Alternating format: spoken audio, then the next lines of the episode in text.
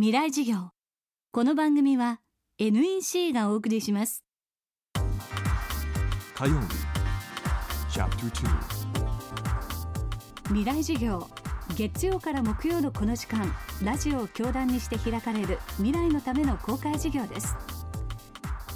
今週の講師はレイチェル・カーソン日本協会会長上藤恵子さん。レイチェル・カーソンの代表作沈黙の春は世界に先駆けて環境問題への警鐘を鳴らした書として世界的なベストセラーとなりました。またカーソンは農薬などの化学物質だけでなく放射性物質が環境と人に与える影響も危惧していたといいます。未来授業2時間目。テーマはレイチェル・カーソンと福島。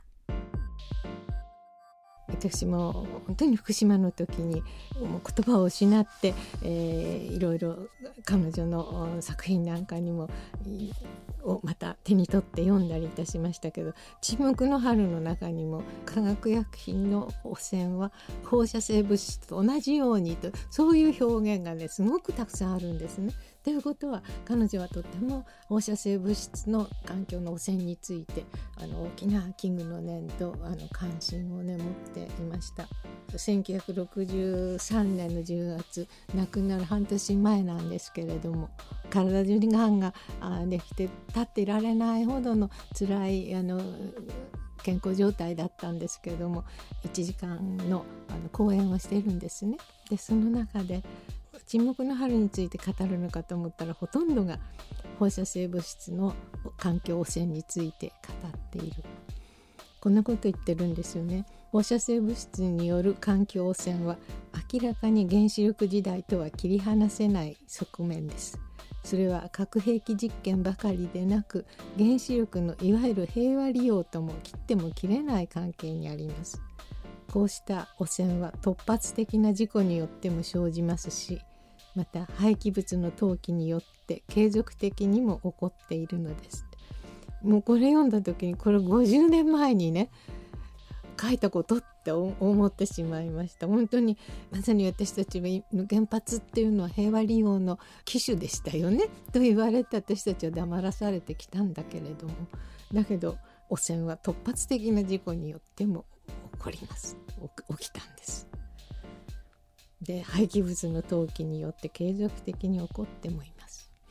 それもそうですね。今もうあの降り注いだ福島で降り注いだあの放射性の塵が雨でもって流されて河口付近の泥の放射能っていうのはとても強いですよね。でそれはまた海に流され海のその非常にダイナミックな動きによってもうどんどんどんどん拡散されていってるわけで。海に入ると薄められますからねってあの誰かがあの政治家が言ったんですけどももうその時私本当嘘つけってのなってしまいましたけどね。さらに彼女はこんなことも言ってるんです。私たちが住む世界に汚染を持ち込むという問題の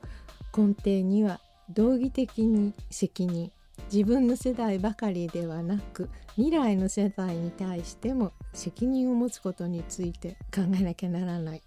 で当然ながら私たちは今現在生きている人々の肉体的被害について考えます。ですがまだ生まれていない世帯にとっての脅威はさらに計り知れないほど大きいのです。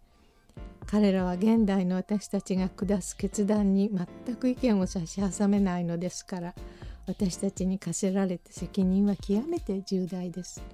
これはカーソンの「移行集」というんでしょうか短いエッセイを集めた「あの失われた森」という本の中にの一番最後のところの「環境の選定講演会」を収録した文章に出ております。これ本当に私今ね今生きている私たちが真剣になって考えなきゃなんない問題だと思っています。仕事には仕事のタブレット。NEC のライフタッチ R ビジネスは薄くて軽い10.1型1日持ち歩いても安心の長持ちバッテリー。営業の外回りでプレゼンテーションで。ビジネスの可能性が広がります。セキュリティ機能も充実で安心。ライフタッチ L ビジネス。NEC 未来事業。この番組は NEC がお送りしました